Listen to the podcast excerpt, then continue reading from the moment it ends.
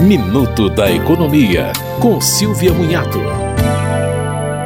Já foram iniciadas as consultas aos valores deixados em bancos na página valoresareceber.bcb.gov.br.